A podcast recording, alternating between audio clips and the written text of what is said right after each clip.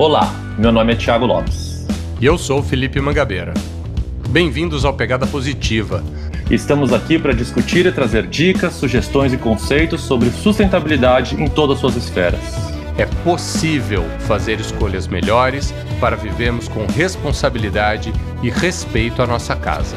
Vem com a gente que a pegada é positiva.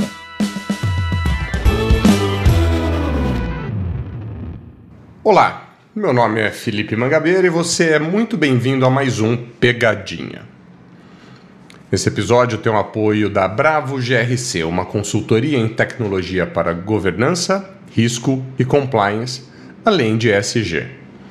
A Bravo GRC integra pessoas e processos para elevar o grau de conhecimento e consciência das organizações, garantir mecanismos de controle e proteger a integridade e reputação dos clientes e de seus colaboradores.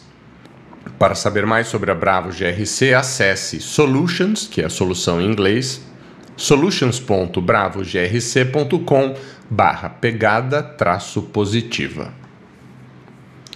Nos últimos Pegadinha, trouxemos uma introdução sobre a COP26, uma leitura da primeira semana e hoje apresento para vocês um breve resumo dos destaques do mais recente encontro das partes.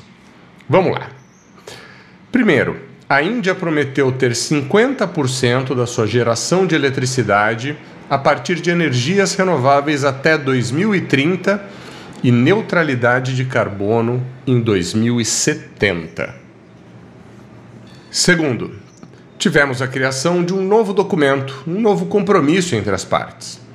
The Glasgow Declaration on Forests. Ele estabelece que os signatários vão reduzir a zero ou diminuir significativamente o desmatamento até 2030. Foi assinado pelo Brasil, Indonésia, Rússia, entre outros.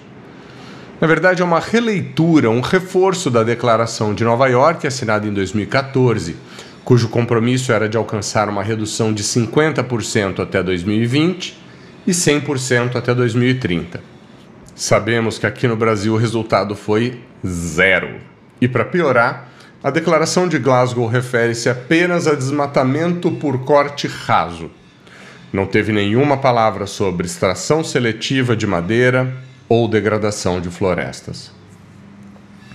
Terceiro, apresentaram também uma. Terceiro, apresentaram também uma declaração sobre a redução e o maior controle sobre as emissões de metano. Grandes emissores como China, Índia, Rússia não assinaram essa declaração. Quarto, promessas de abandonar o carvão como combustível, mas com prazos muito longos, metas nas décadas de 30, de 40 Especialistas consideram que o limite devia ser 2030.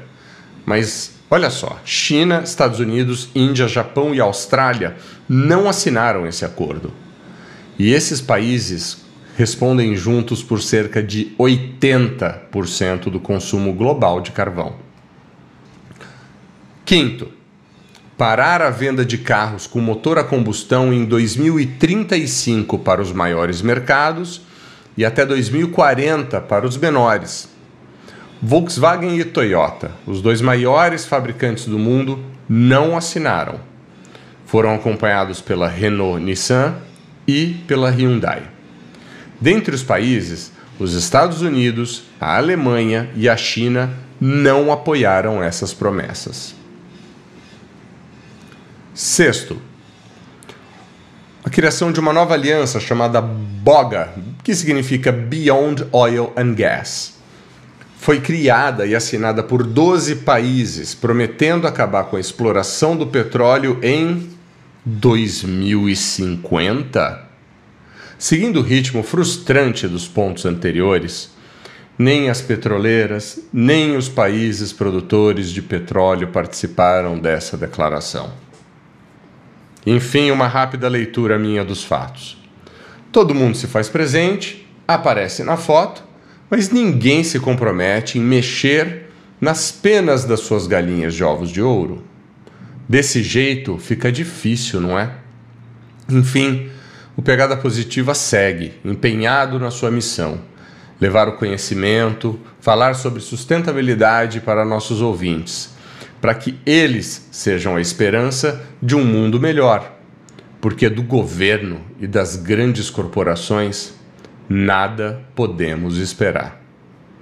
Quem sabe os dados acima não te convencem que já passou da hora de você apoiar jovens empresas que nascem sustentáveis e conscientes? Eu sou Felipe Mangabeira e esse foi mais um Pegadinha. Siga nosso canal, compartilhe com seus amigos, mas não se esqueça: vem com a gente que a pegada é positiva.